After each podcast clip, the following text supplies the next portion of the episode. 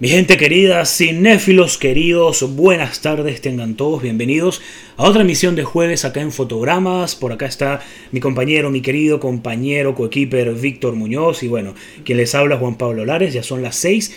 Recuerden que vamos a estar hasta las 7 de la noche, todos los jueves y domingos, compartiendo lo mejor del séptimo arte con ustedes. Víctor, hermano, ¿cómo estás? Hola, ¿Cómo ¿qué tal? Excelente, Juan Pablo, todo excelente, todo chévere por aquí y con ganas de hablar muchísimo cine, escuchándonos a través de ese 100 Radio, Spotify y YouTube. Así es, así es. Este, bueno, vamos a. Espero que, que todos los que estén conectados a esta hora, bien sea el jueves, bien sea el domingo, bien sea meses después por Spotify, espero que hayan tenido una buena semana, que hayan visto buen material, ¿no? Buen cine que se. Ay, conmigo no es el caso. Sí, bueno. He tenido veces- una mala racha. A veces bueno, uno se topa con, con esas malas rachas, pero nada. Víctor, ¿qué traemos eh, para hoy? A ver, eh, eh, hazle saber a nuestros radioescucha qué es lo que vamos a contarles hoy, qué les vamos a ofrecer. Bueno, queridos este, teleaudientes, escucharemos hoy sobre los premios eh, Oscar, los premios de la Academia. Que bueno, hoy en día ha hablado muchísimo, han generado muchísimas polémicas, como la última entrega que fue realmente polémica, que hubo muy poquitos, oye, muy poquitas películas que en verdad dijéramos, wow, se la merecía, pero no, tan, no hay tanta, tanta variedad. Queremos contarte qué son los premios Oscar, por qué llegaron a lo que son y realmente todavía tienen el peso a lo que tenían antes. Porque como en la música con los Grammy han cambiado muchísimo y muchas personas han creído que los Oscars ya no es lo que es. Sí. Ahora, ah, e incluso hay una frase que dice, los Oscars solamente son dos viejitos decidiendo si tu película le gustó o no. Pero bueno, eh, yo entiendo que este programa para todo, el- todo aquel que esté escuchándonos eh, crea ¿no? que simplemente vamos a hablar de los Oscars. Yo creo que es un programa también para hablar un poco de los diversos eh, eh, premios o las diversas premiaciones que existen. Lo que sucede es que no sé si para bien o para mal los Oscars son como los más emblemáticos No, lo que al son- cine se refiere. dato curioso, em, iniciando el programa, este, gracias a los Oscars es que nacieron los Grammy, los Emmy y todos los demás premios, porque le siguieron el ejemplo. Totalmente, totalmente. Pero bueno, tú acabas de decir algo muy cierto que es que no sé por qué razón eh, los que, bueno, para empezar, los Oscar eh, se conocen así coloquialmente, porque realmente el nombre es Premios de la Academia a la Excelencia, ¿no? Ya lo vamos a buscar por acá, no recuerdo cuál es el nombre. No, eh, bueno, sí, el nombre es de como tal es de, de las asociaciones de las este, ciencia- artes y ciencias cinematográficas, la Academia de Ciencias y Artes Cinematográficas. Claro, es quienes dan el premio, que el nombre del premio es Premios o Premio de la Academia al Mérito. Pero bueno, nadie lo llama así, todo el mundo lo conoce como Oscar, algunos le dicen los Óscares, los Oscars, Sí. pero eh, bueno, eh, es realmente el premio Oscar o el Oscar o los Oscar.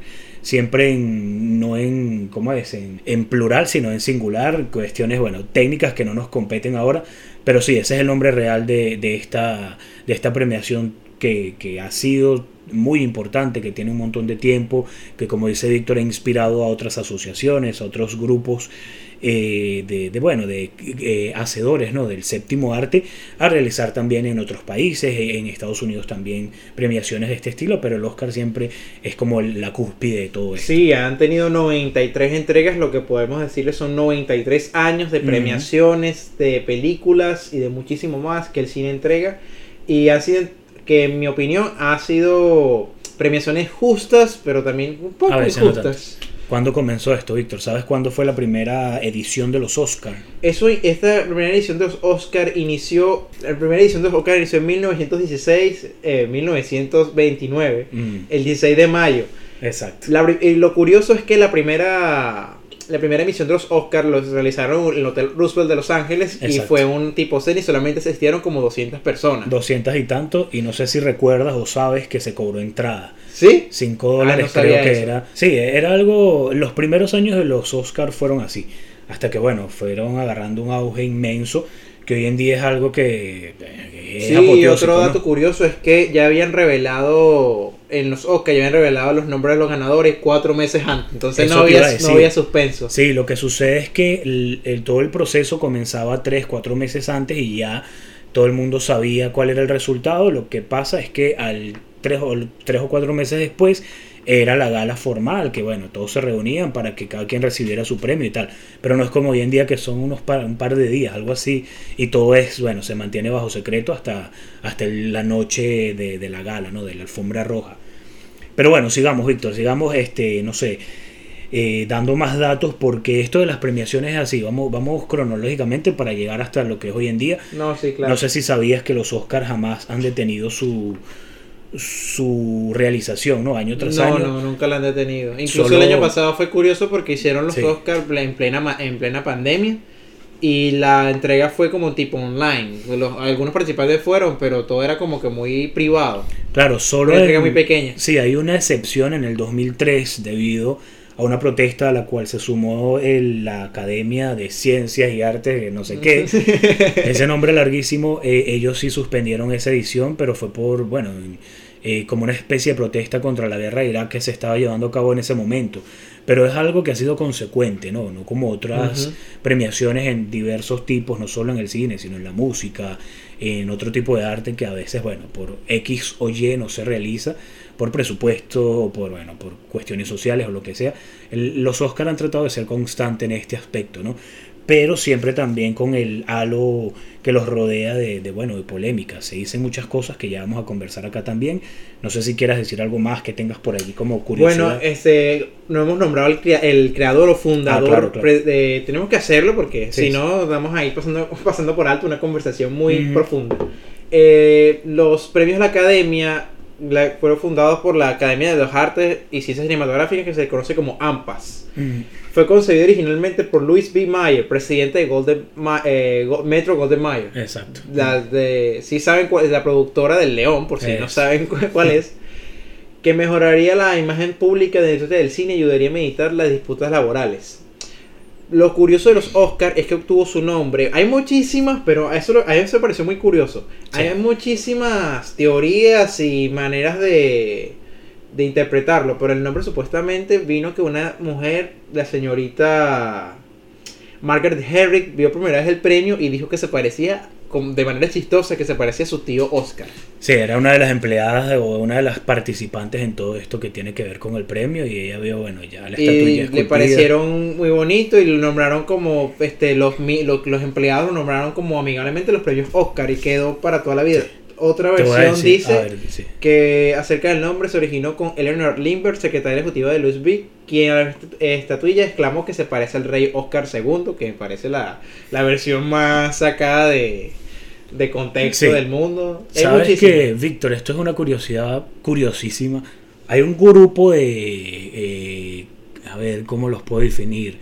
De teóricos de la conspiración que hablan y han hablado sobre esto del Oscar eh, y la estatuilla, porque bueno, ellos eh, aseguran que, que, que en este mundo del, del esoterismo el símbolo es muy poderoso y, y logra mucho cometido de, bueno, de la persona o las personas que estén involucradas de, o que estén detrás de lo que, de lo que significa el símbolo. Y entonces ellos dicen, eso hay que buscarlo muy detenidamente para dar, es muy difícil dar con esto, pero yo llegué a escuchar en algún momento que es simplemente una representación a un dios, no recuerdo si es babilónico o sumerio, y que es eso, pues que, que simplemente Hollywood, bueno, lo que esconde detrás de toda esta amalgama del cine. Esto no sé por qué lo estoy diciendo acá, pero bueno. No, pero es muy interesante sí, que la eh, teoría de Exacto, es muy... Eh, eh, es, mm, o sea, todo lo que tiene que ver, o todo lo que está detrás de Hollywood, es muy siniestro y tiene que ver mucho con, siempre se ha hablado de eso. Por ejemplo, la palabra Hollywood, que significa varita mágica, la gente dice, no, es que no es, varita, no es varita mágica, es madera sagrada, pero no, ellos dicen, no, es que es varita mágica entonces el, cometido de Hollywood es bueno, es tener a la gente embrutecida y tenerlas adormiladas con sus producciones y no sé qué. Pero eso es otro tema. No sé si hagamos algún día un programa sobre ello. Eso es interesante para, para eh, una sección que capaz nazca de conspiraciones en Hollywood. Puede ser que hagamos un programa. Pero bueno, sí, este nació en el 29, como dijo Víctor muy bien, y fue como una necesidad, ¿no? De ya todo este movimiento que había surgido del cine, que se estaba convirtiendo rápidamente en una industria muy poderosa, ya lo hemos dicho, muy bien remunerada, muy... Eh, que, llamaba o atraía muchas miradas, ¿no? Lo que se conocía antes como las vedettes y no sé, o sea, los galanes eso debe tener otro nombre que no recuerdo, pero los actores y las actrices de Hollywood en blanco y negro, bueno, eran unos dioses. Era una cosa, una cosa que, que... No, y las premiaciones de los Oscars yo creo que nació también porque en aquella época, cuando antes no existían los críticos de cine. Entonces la mayoría de opiniones y reseñas de las películas las pueden encontrar en periódicos que lo hacían periodistas, reporteros o aficionados al cine que poco a poco fue mm. naciendo la crítica del cine.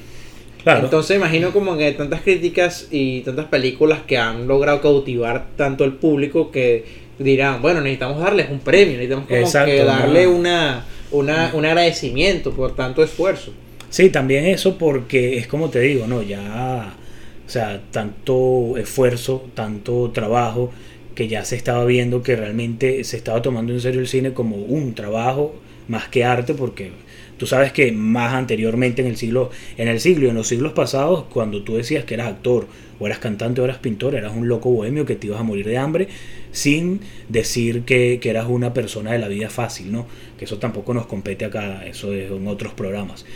Pero no era muy bien visto. El arte, o sea, un artista, hoy en día es que un artista eh, tiene prestigio y tiene respeto, pero antes no. Antes de decir ni que eres artista, ah, morir de hambre. Entonces, bueno, todo este cúmulo de cosas como que dieron el paso inicial para que se comenzase a premiar a la excelencia en el mundo del cine, ¿no? A los productores, directores, eran cinco, del inicio eran solo cinco. Sí, eso es lo curioso también de la estatuilla, que la estatuilla este está, es un hombre parado, desnudo, de, es como de aluminio, eh, no, de metal y chapado en oro.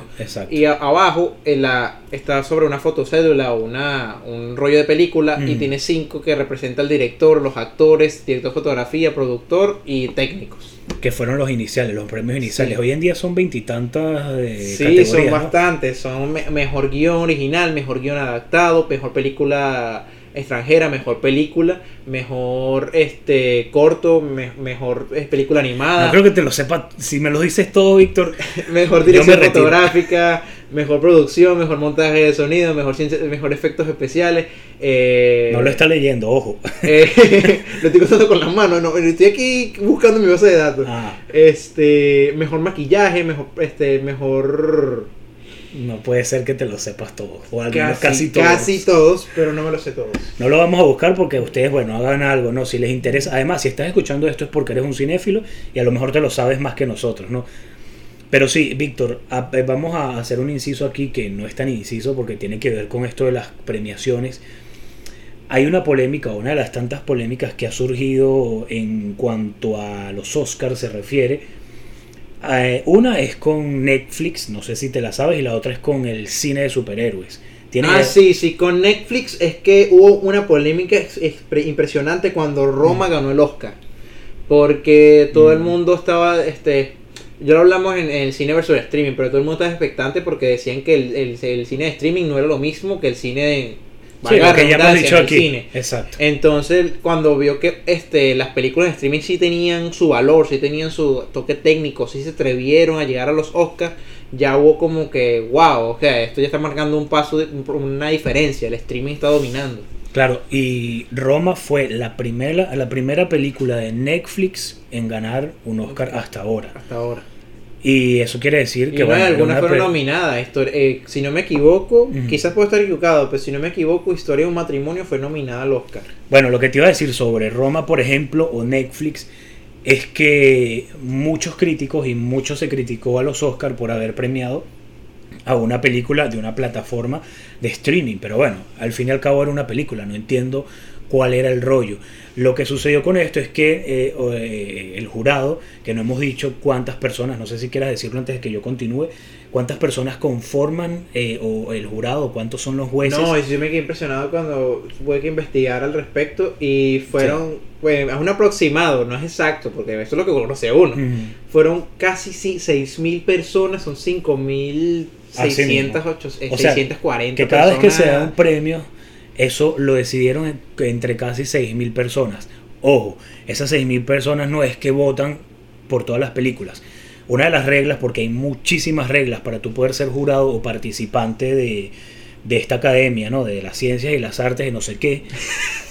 es que, largo, ¿cierto? Exacto, tú primero tienes que ser, eh, de alguna manera, estar vinculado al cine norteamericano, tienes que ser un creador Bien sea, mira, un camarógrafo, un director, un actor, un guionista.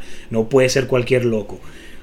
Y la, otra de las reglas es que en la disciplina o en la... ¿Cómo se llamaría esto? En la sección no.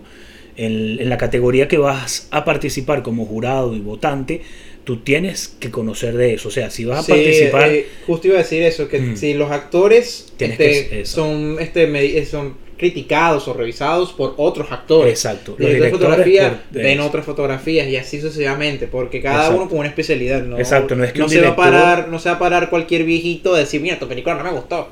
No, o es que eh, un director de cine no va a votar en lo que tenga que ver con los actores o con la banda sonora, por muy director que sea. Y un actor no va a votar, no lo van a dejar votar en mejor fotografía o en mejor banda sonora, por mucho que hayas hecho películas, ¿no?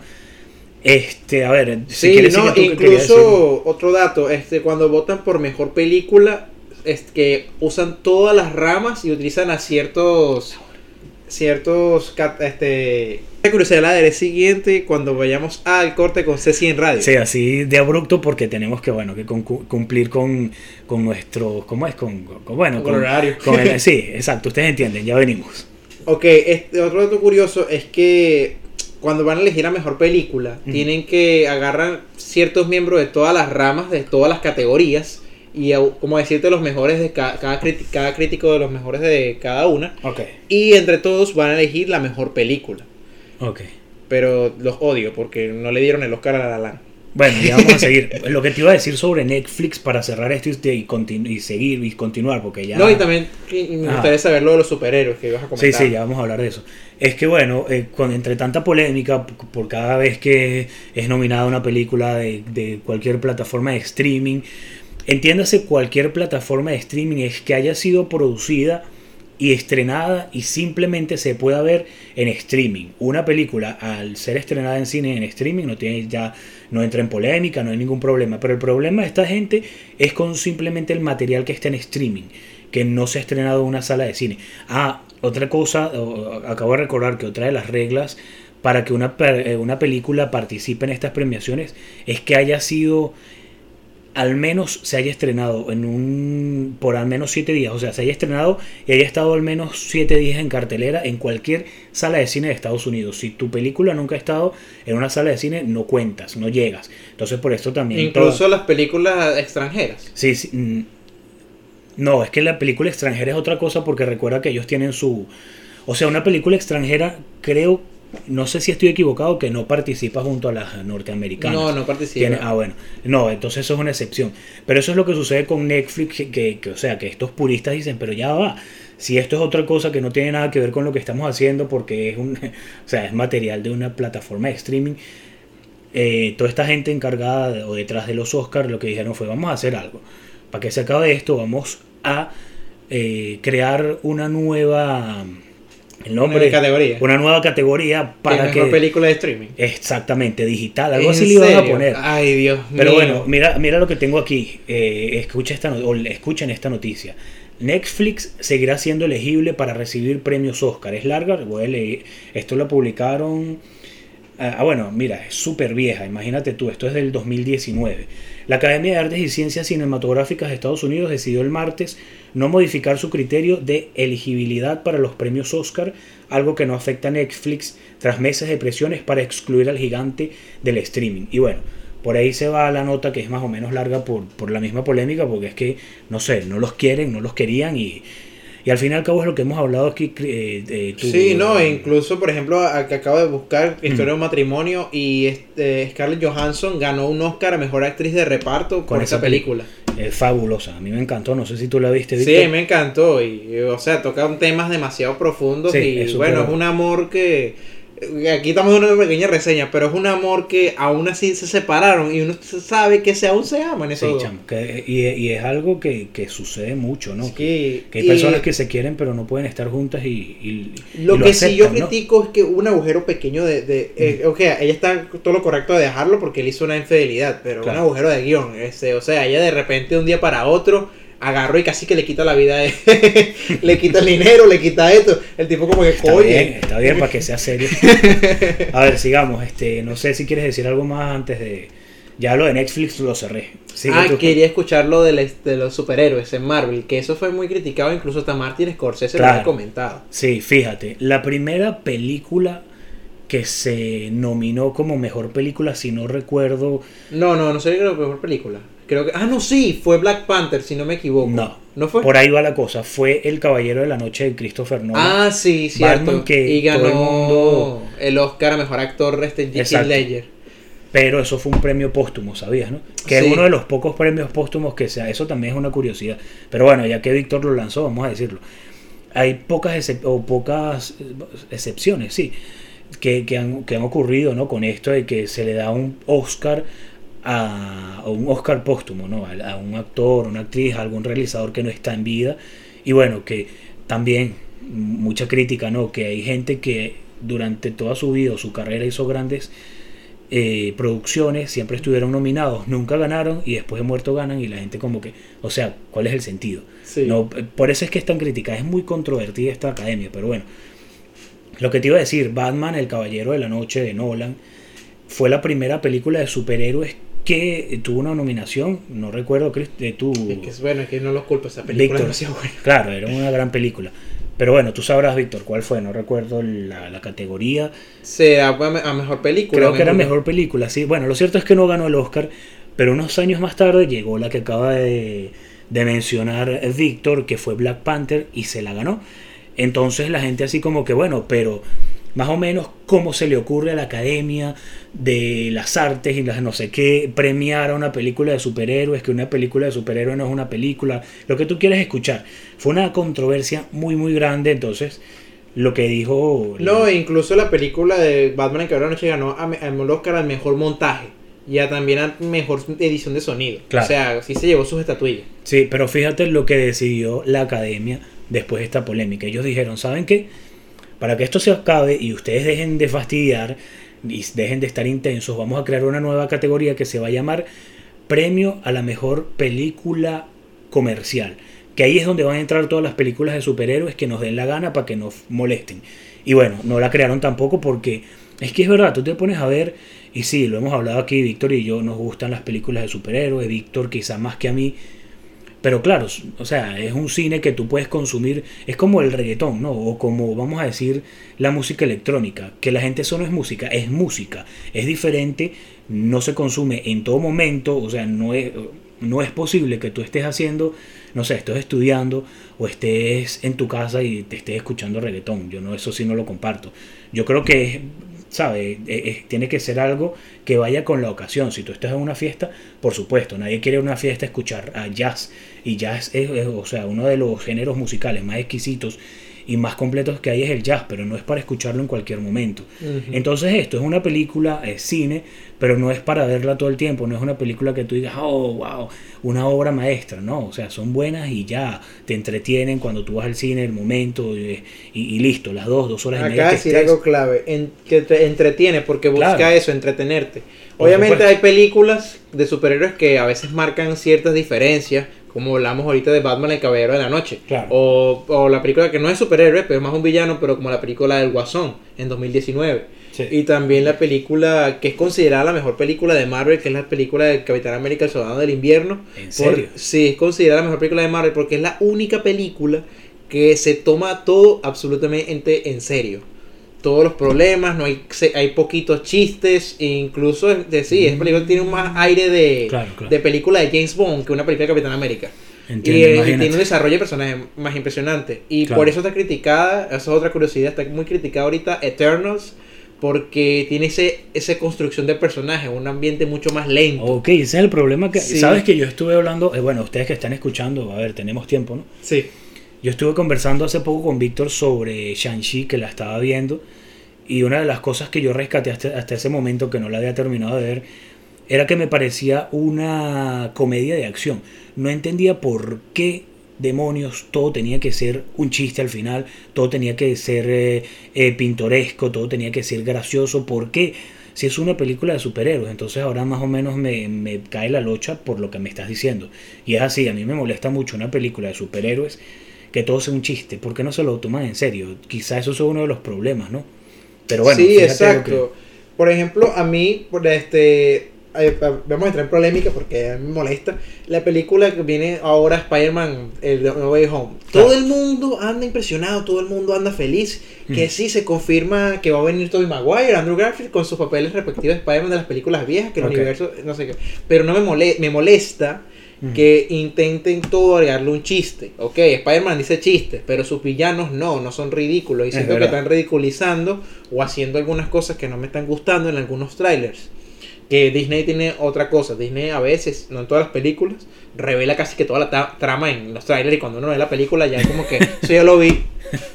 O los fans te explican la película antes que salga. Entonces uno tipo bueno, yo, me, tengo que, me tengo que desconectar de las redes sociales porque no puedo hacer nada. Sí, es verdad, esa ya eso Entonces eso, yo siento que cuando se toman en serio, cuando hacen un trabajo como que mucho más honesto, por así decirlo, hace un producto mucho más serio. Incluso ya en los cómics, ya hablando de otro tema, pero para no salir tan rápido, los cómics hace muchísimo tiempo que se separaron de ese de esa línea de que solamente los cómics son para niños. Es mentira. Ya ahorita tú ves un cómic de Batman y no hay ni una solo una sola viñeta que no haya sangre, que no haya una persona muerta, un violador, un asesino. Ya Batman ya no es un superhéroe, ya, es casi un vigilante. Claro, sabes que eh, hace poco hubo una polémica, también se encendieron las redes por un una escena de un, del cómics, porque eso no lo hemos visto en televisión, que Batman le practica sexo oral a quien. Ah, vamos a, a Catwoman, a Catwoman. Entonces tú dices, ya esto no es para niños. Yo recuerdo los cómics de cuando yo estaba niño, que todos eran para nosotros niños, y, y los primeros cómics de Superman, del Phantom, de no sé qué, eran unas caricaturas así, para niños, ligeras. Pero es verdad, hoy en día eso ya, se ha estado alejando ya porque... está alejando porque ya, ya, bueno, lamentablemente, este, así como en el cine, ya el mundo fue madurando poco a poco, ya ha cambiado. Incluso un profesor, un profesor de psicología, le mando un saludo desde acá a Moisés Moisés, Moisés B. Rincón.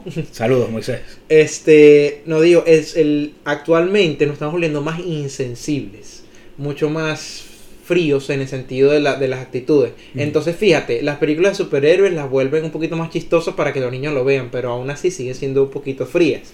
Como por ejemplo cuando el conductor le corta la cabeza a, a, Thanos. Yo creo que un niño de 5 años no tiene que ver a un hombre decapitando a otro. Sí, está fuerte. Y también este, en los cómics se ha separado de eso. Ya, ya no venden los cómics para niños, ahora lo venden en volúmenes y lo compran puros adultos, coleccionistas. Eso te iba a decir, que quizás es porque también los consumidores hemos crecido y también la tecnología. Ahora los niños no quieren leer, los niños quieren pantallas, quieren realidad virtual y esto bueno y así cambia y así va el cine poco a poco. Y claro. incluso algunas películas de infantiles tienen su toque oscuro por ejemplo la película de los increíbles. No sé si llegaste a ver la de Pixar. Claro sí sí. Este ya vamos a dar una pequeña pausa antes de continuar porque ese tema es muy largo. Ok vamos a vamos a parar y ya volvemos la película de Pixar Los Increíbles, este es una película muy, este es una película infantil de superhéroes, este lo típico, el Mister Increíble, su familia tiene superpoderes. Ahora aquí la parte oscura. El villano estuvo haciendo un genocidio, matando a todos los superhéroes para buscar crear un arma de destrucción masiva para él quedarse, destruirla y ser alabado y luego vender poderes a la gente. Claro, O sea, ahí viene lo retorcido. O sea, ¿tú, ¿cómo le explicas tú a un niño que ese tipo estaba secuestrando gente y matándola? Víctor, eh, eh, yo sé que el, programa era sobre el, los Oscars, pero, quiero decirte algo antes de, que cierres. No sé si has visto, hay dos casos icónicos en la pantalla, grande y chica, sobre superhéroes rudos, crudos y, retorcidos y todo, que es eh, Invincible y The Voice Vamos a hacer un programa solo, solo por superhéroes. Para hablar de eso porque son... Son, son temas que son muy, muy interesantes y sí, vamos a quedar aquí hablando... pero bueno. Vamos a quedar hablando solo de superhéroes. Pero bueno, vamos a hablar de los Oscars. ah, quería tocar de los Oscars para cerrar rápidamente antes de llegar al, tercer corte. Mm. Este, lo curioso es que los Oscars en cada entrega ha tenido muchos momentos polémicos. Como incluso un presentador que se... No me acuerdo el nombre, que agarró y presentó los Oscars desnudos. No sé, no sé te enteraste de eso. No, recuerdo, no. no, desnudo, en ropa interior, pero sí, desnudo. Ah, incluso cuando estuvo presentándolo, uno de los que iban a este, decir los premios, eh, un, un, actor inglés, no recuerdo, eh, hizo, una, hizo un chiste muy gracioso porque le, le cae que viendo así y cuando pasó él dice que bueno al menos al menos tomó aire fresco no al menos al menos pudo relajarse un rato. sí sí a veces suceden cosas bueno sí eh, igual pintorescas como dije anteriormente también ando molesto de que esos tres mil y pico seis mil y pico de, de de señores que votaron, no eligieron a La La Land, sino a Moonlight. Se, se hicieron... O sea, yo, yo considero que esa película la eligieron ¿Cuál? por... A Moonlight la eligieron por políticamente correcto, a mí no me engañes. Oye, no sé, pero sabes que La La Land es una, bueno, sí lo sabes, yo sé que sí, una de las películas con mayor nominación en toda la historia de, Sí. de los premios de la Academia y no solo con mayor nominación, sino con mayor premios también. Y hay otra premiación bastante prestigiosa en los Estados Unidos, no recuerdo el nombre, no sé si tú lo sabes, que La La Land corrió con el mismo récord, un montón de nominaciones y también se llevó unas cuantas premiaciones ¿no? en, en esa edición. Pero bueno, nada, vamos a seguir con otra curiosidad mientras Víctor reflexiona y, y acepta lo de La La Land. es que otra cosa, por esto es que los Oscars son controvertidos, ¿no? Y, y tan criticados, porque Charles Chaplin, todo el mundo sabe que le gusta el cine, que contribuyó mucho a lo que No, es el un cine. ícono, él es un ícono. Claro, son muchas cosas interesantes. Yo me he visto un montón de películas de él y después de tanto tiempo me divierten, me parecen que, que son muy buenas, un buen material. Hizo tanto con tan poco y eso es admirable, igual que el señor Cantinflas, ¿no? Este mexicano, maravilloso. Pero Chaplin nunca ganó un Oscar. No. Y ya cuando estaba retirado se le dio un Oscar honorífico por todo lo que hizo en el cine, por supuesto, en Mag. O sea, ¿qué más tenía que hacer? Y, eh, o sea, esa premiación también fue controvertida por eso.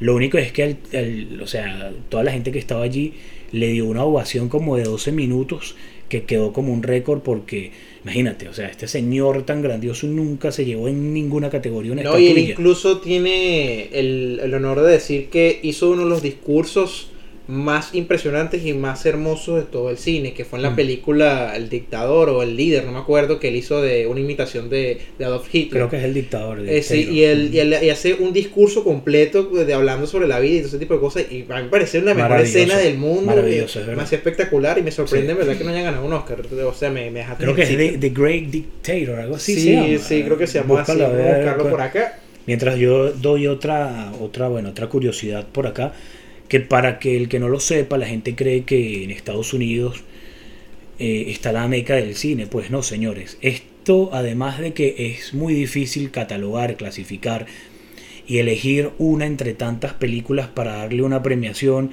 y que sí, ya dijimos que son casi 6.000 personas, en Estados Unidos nada más se hacen al año casi 800 películas. O sea, revisarlas y catalogarlas, clasificarlas y elegir la mejor.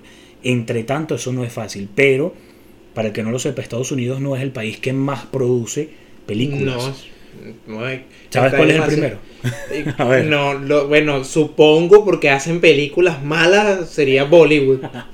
Bueno, no sé si malas, porque yo he visto varias cosas buenas de ella. Ah, bueno, alguna, alguna que otra cosa debe ser buena, porque buenas, no sí. hay- no hay- eh, la gente no se para en la mañana y dice, voy a hacer una mala película. Claro, claro. Bueno, sí, exactamente. Bollywood. India es el país con mayor eh, industria cinematográfica del mundo y después no está Estados Unidos. Ellos son los terceros. Lo segundo es la gente de, ya les voy a decir que lo tengo aquí, Nigeria. Nije- Se me había Nigeria. perdido, sí. Yo también que no sé qué tipo de cine harán, no sé qué harán. Nigeria. Pero al, al- sí, eh, son los segundos. Ok. A ver, Ok, que el dato curioso que incluso nos sorprende a, a los mismos que hablan Sí. en este programa de radio.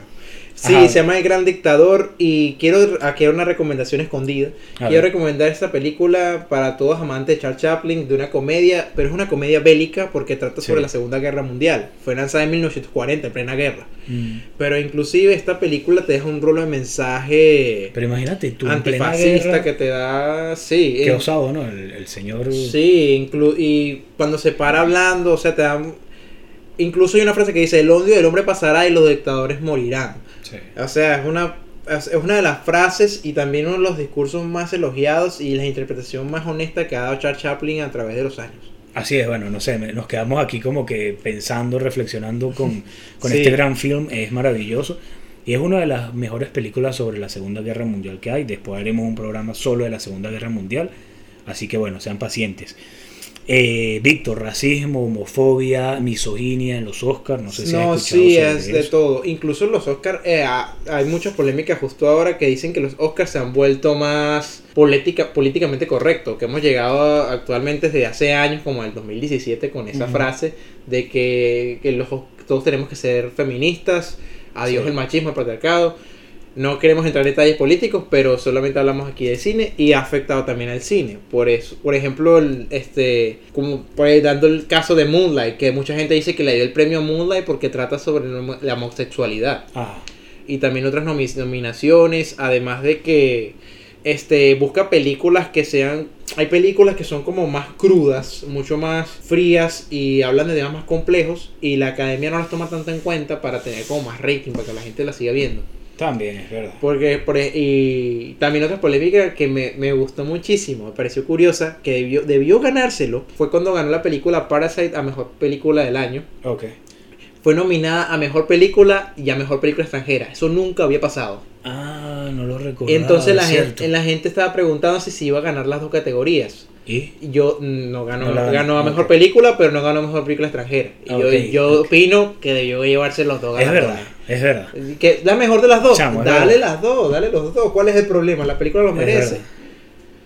Y, a- y así, entonces, los Oscar han tenido cada día aún más controversias de como la, por ejemplo, que como a Leonardo DiCaprio le dieron un Oscar ya como de 40, como de 6 nominaciones, 7 nominaciones que tuvo, y convirtióse en uno de los actores con más nominaciones de los Oscar y ganó solamente con la, el Renacido. Claro, pero fíjate, eso que me dices de Moonlight eh, es también por todo lo que ha sido criticada la academia, por lo mismo que dicen que, que, bueno, la gente que trabaja o que pertenece a esta academia eran homofóbicos, eran misógenos y eran eh, racistas, porque de todo este montón de personas que le hemos dicho que eligen las películas, la mayoría siempre fueron hombres.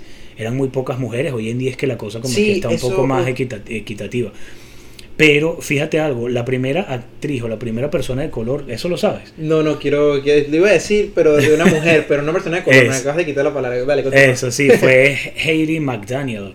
Eh, espero estar pronunciándolo bien, que fue la primera actriz o y persona y o persona afroamericana que se ganó un premio en esta academia. Pero sabes qué, qué fue, ok, está bien. Pero lo curioso de todo esto, Víctor, es que ella estaba apartada, ella no estaba sentada donde estaban todos los, los, asistentes, sino estaba en otra zona donde, bueno, una zona marginada y duró no sé cuánto tiempo desde que ella se levantó de su asiento hasta llegar al estrado, al estrado, creo, al plató a recibir la estatuilla, duró un montón de minutos porque estaba súper lejos, ya que ella no podía Mm. estar con los blancos. Sí, Entonces es eso algo es, indignante. eh, sí, es algo indignante, pero eso se ha visto muchísimo tiempo. Sí, hay sí. varias películas que han hablado de eso. Inclu- hay una película, no me acuerdo cuál, que una, hay una trabajadora que el, el jefe de ella es un hombre blanco, él no es racista. Ah. Entonces en su oficina había un espacio, un baño, un espacio para hombres y para mujeres de color y todo eso. Entonces le quedaba muy lejos y llegaba tarde. Él dijo, ¿sabes qué? Se acabó. Agarró y quitó eso y, y que y puso que baño color, quitó los colores, puso baño. Tú puedes entrar para acá y me, Ya lo que se queje lo corro. Eso lo viste en una película. En una película. La película de Hayden Figures, de, de las mujeres estas afrodescendientes que trabajaban en la NASA. Y ellas, eh, eh, eh, Ah, debe ser esa. sí, ellas descubrieron una ecuación de cómo podían los cohetes despegar y poder salir de la sí, atmósfera porque no lo lograban. No y, esta- y mira, esa película es tan, eh, o sea, es un peliculón y es tan importante, Víctor, porque dan, o sea, ellos re- descubren o develan a toda la gente común y corriente como nosotros que todo lo que logró la NASA en esa época fue gracias a estas tres mujeres negras, porque así hay que hablarlo claro, y nunca se le dio el mérito hasta hoy en día gracias a esa película, chamo. Es una cosa Wow. impresionante y tú dices, bueno, pero...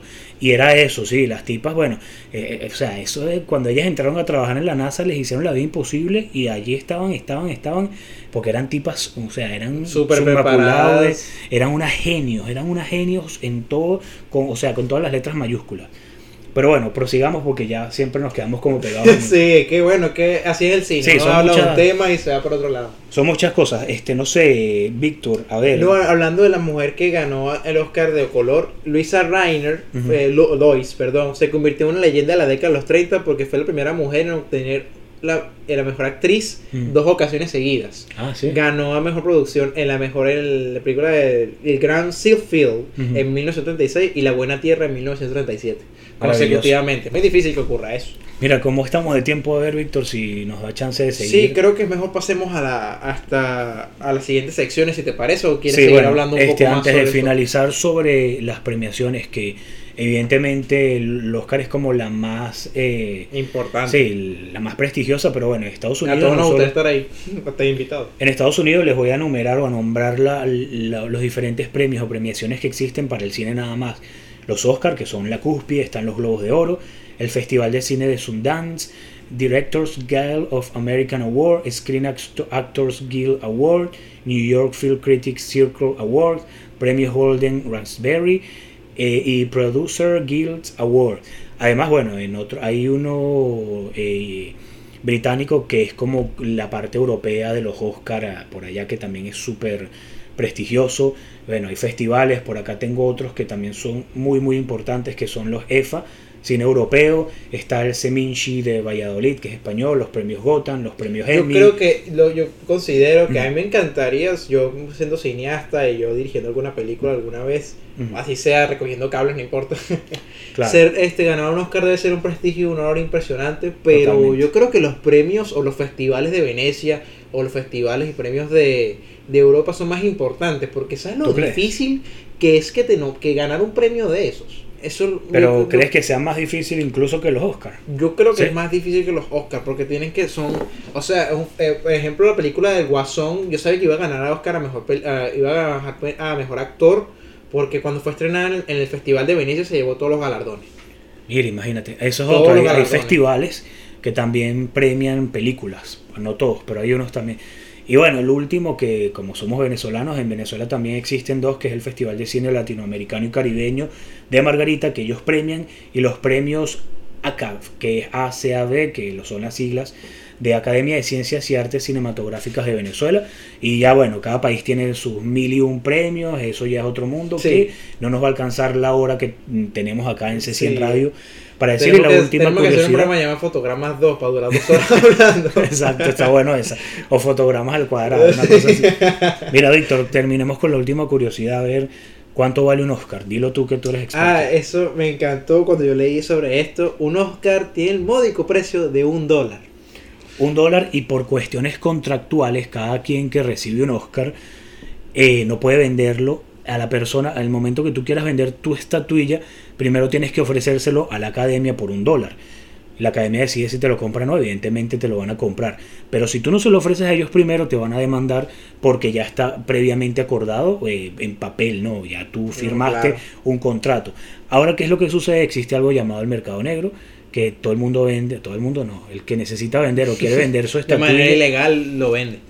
Así en es. subastas y ese tipo de cosas. Pero en el mercado negro eso no es para nada legal y uno de los eh, de, de- de los récords o de los cuentos que hay sobre esto más estrambótico es Michael Jackson como siempre que compró el Oscar a mejor película o, o un Oscar, una estatuilla a mejor película por un millón y tanto de dólares en Wow. el mercado negro. Él quería tenerlo y no sé si puedes tener eh, una leve idea de qué película o a qué película El pertenece. Rey León. No. No, que él, él es loco, por eso lo digo. Lo que el viento se llevó, imagínate. Una película de tantos años, ese hombre. Y otra cosa, para que no lo, no lo dijimos, que las estatuillas están serializadas. Cada una tiene un serial. Cada es, uni- única. es única, cada- ya se sabe cuando, cuando una estatuilla llega a manos de un conocedor o de la academia, ya se sabe en qué, en qué año se otorgó, a quién se le otorgó, por qué género o por qué categoría. Y bueno, entonces por eso es que hay cinéfilos multimillonarios excéntricos que buscan estas estatuillas de una manera sorprendente y pagan lo que sea, pagan mucho dinero. Y uno de esos cinéfilos excéntricos, adinerado y famoso fue el mago Houdini. No sé si Houdini. Houdini, no sé si tú sabes, no sé si fue Houdini o, o Copperfield, que pagaron por una estatuilla 250 mil dólares de un mejor director de no sé qué, no recuerdo. Wow. Pero ellos querían una estatuilla eh, original y genuina de, de, de esta, De pues un Oscar. Oscar. Entonces, bueno, como esos cuentos hay muchísimos porque de verdad que es un mundo No, interesante. y bueno, no sé si sabías, pero eso es el primero que fue atrapado, o fue el primero en hacerlo. Mm. Fue en el, es lo curioso, en los, en los Oscars no habían premiado a mejor guion original. Ok. Que yo que, que me gustaría escribir guiones, me Mm. parece una ofensa que lo habían hecho en la treceava, en la décima tercera entrega. O sea, 13 años después vienes a premiar al tipo que escribió todo eso. Claro.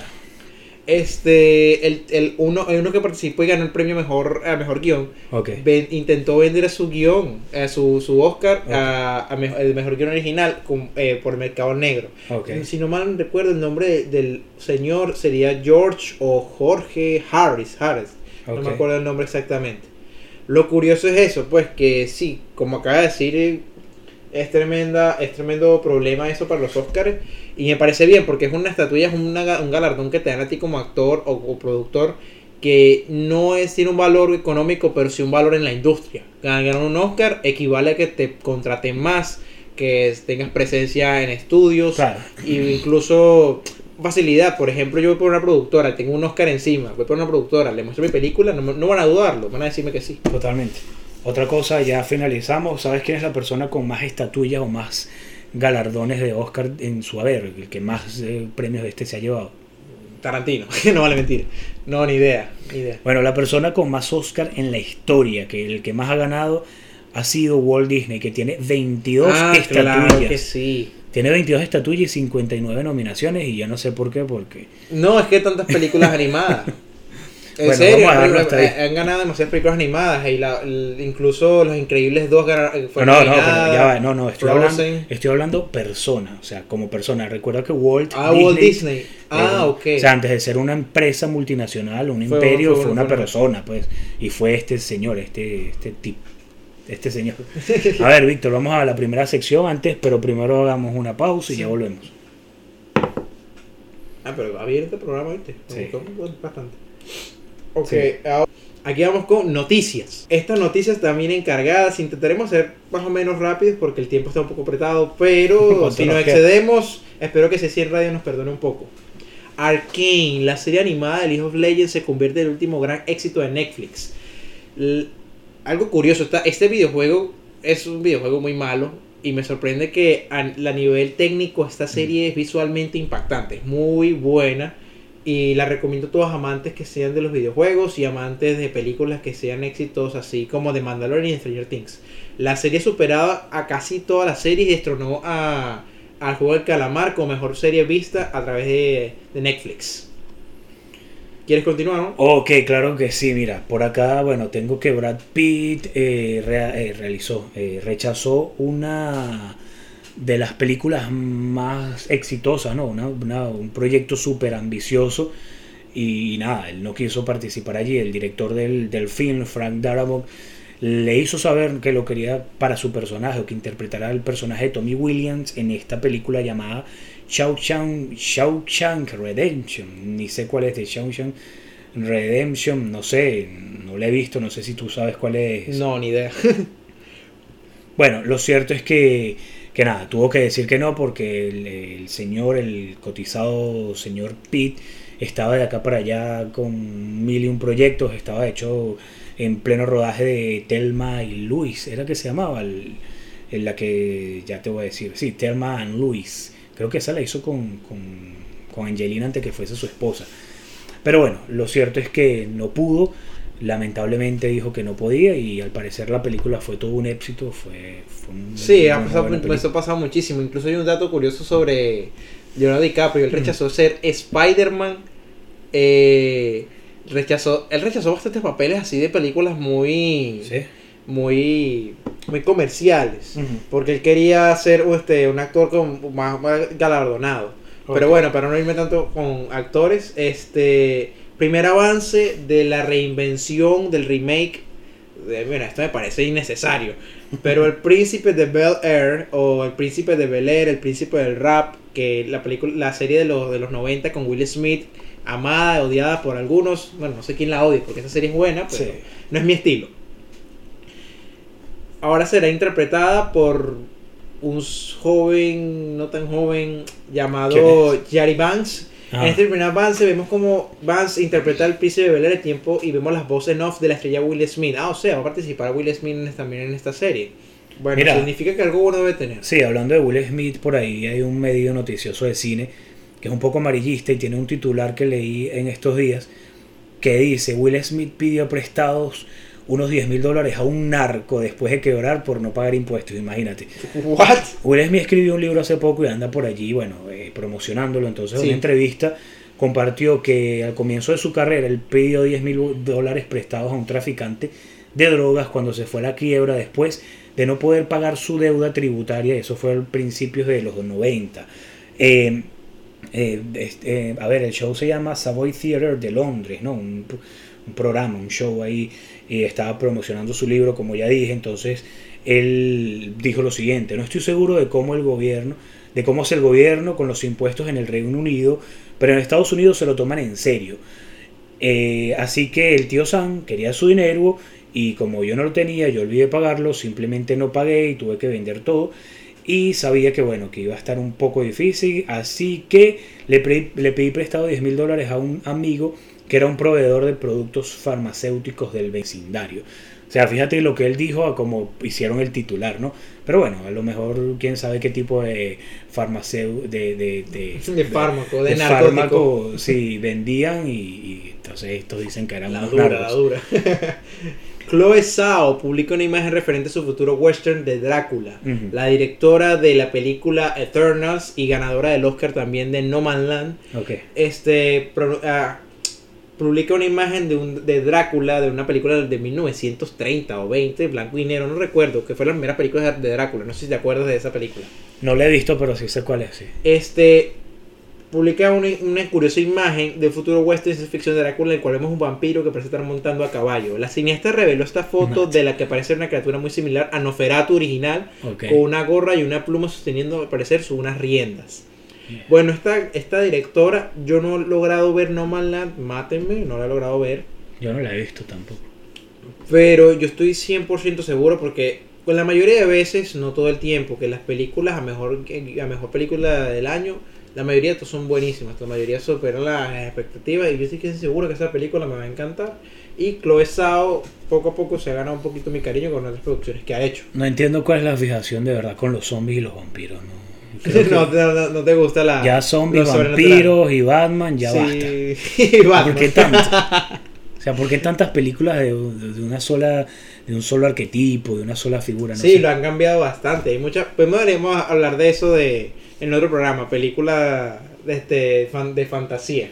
Mira, la última noticia acá es que el señor este, ya bueno, el actor Matthew McConaughey, no sé, podría derrotar al republicano en funciones Greg Abbott o al aspirante demócrata Beto O'Rourke en una carrera por el cargo de gobernador de Texas. Y bueno, si el señor ahora quiere ser McConaughey ya él protagonizó Interestelar. Ese mismo, ese mismo el señor quiere ser como seguir los pasos de Arnold Schwarzenegger y dedicarse a la política quizá para toda la vida, quizá por un tiempo, no lo sé. Pero bueno, ahí está coqueteando con las ciencias políticas, veamos cómo le va el... Él, curioso, curioso, él le robó el Oscar a DiCaprio cuando él hizo el logo de Wall Street. Ah, sí, sí. Cuando él hizo, él hizo el logo de Wall Street y él y lo más curioso todavía, él participa en el logo del Wall Street como un personaje secundario, pero recuerda a DiCaprio porque él participó en Dallas Texas Club. O sea que curioso, el actor participó en la misma producción con DiCaprio y una serie que loca. Bueno, cosas que pasan. ¿Tienes algo más? Sí, Ghostbuster Afterlife, la secuela o remake de la, de la gran Ghostbusters, de la gran blockbuster de Ghost me confundí todo acá. lengua te agarraron. Sí, la taquilla estadounidense, lidera la taquilla estadounidense.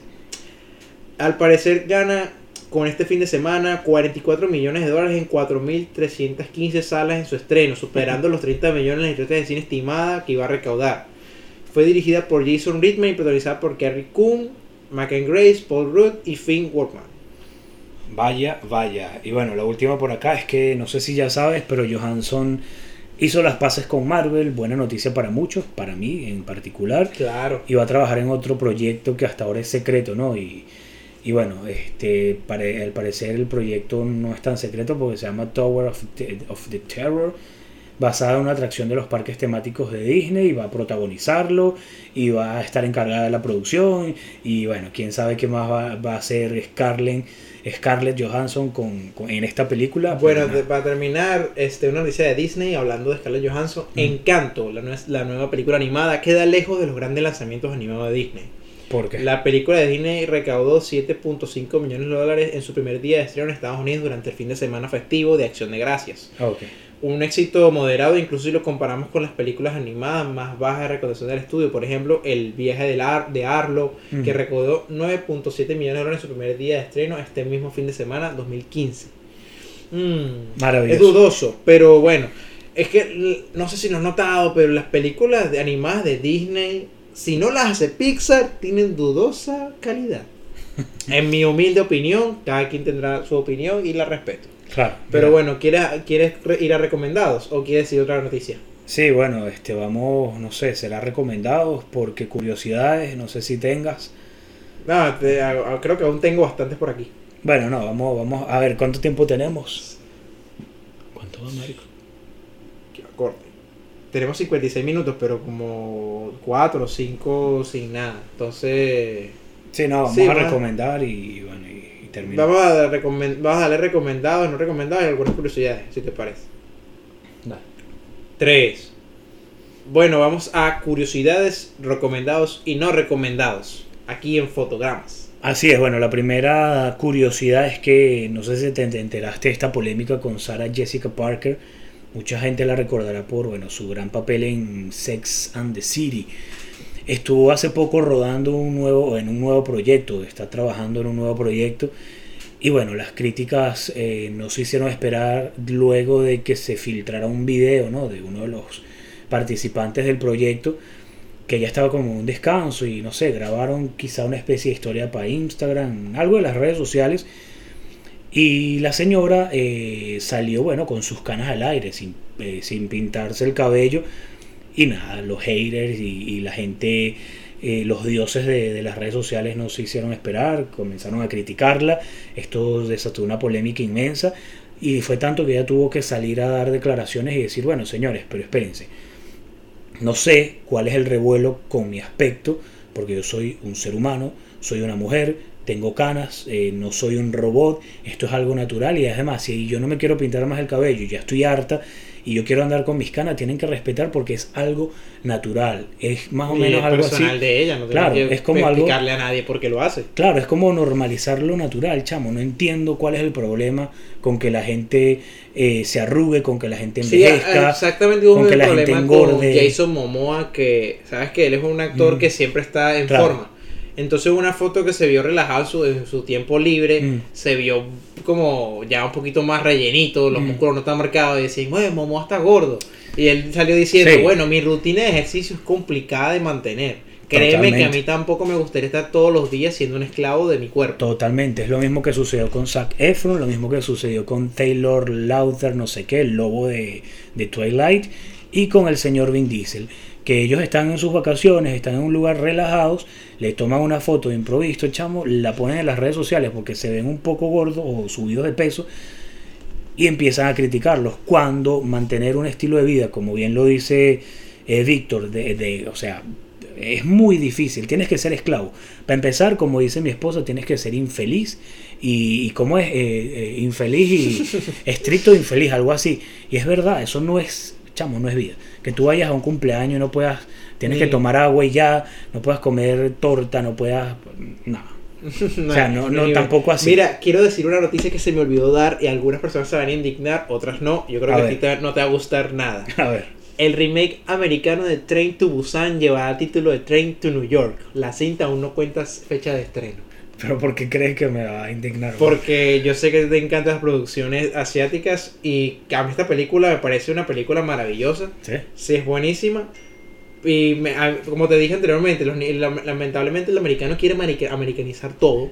Ah, es japonesa. Es, es coreana. Coreana y la van a, la van a, ver- la van a hacer un remake. Ujú. La van a versionar. Un comentario gracioso, una curiosidad. Un remake gringo que nadie está pidiendo y que será un fracaso. Porque- Bueno, pegando con esa noticia que tú acabas de dar, una curiosidad, mucha gente tiene que ver con el juego del calamar.